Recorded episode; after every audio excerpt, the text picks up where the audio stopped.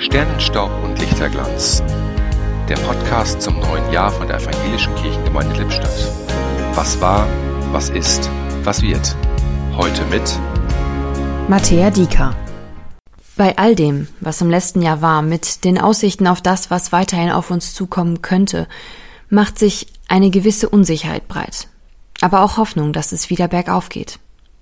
In all dem gibt es eine Konstante, die uns Sicherheit gibt.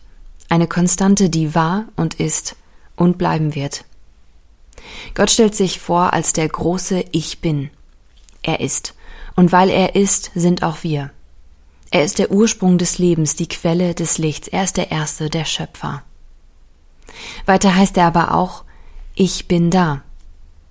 Er ist anwesend und das heißt, er greift ein. Er schreibt Geschichte, er prägt die Menschheitsgeschichte und wir sind ein Teil davon. Er hat eine Geschichte mit dir und mit mir. Immer wieder im Lauf dieser Geschichte zeigt Gott uns, ich bin für dich da. Er ist für dich. Seine Pläne sind gut, seine Gedanken über dich sind voll Liebe und Segen.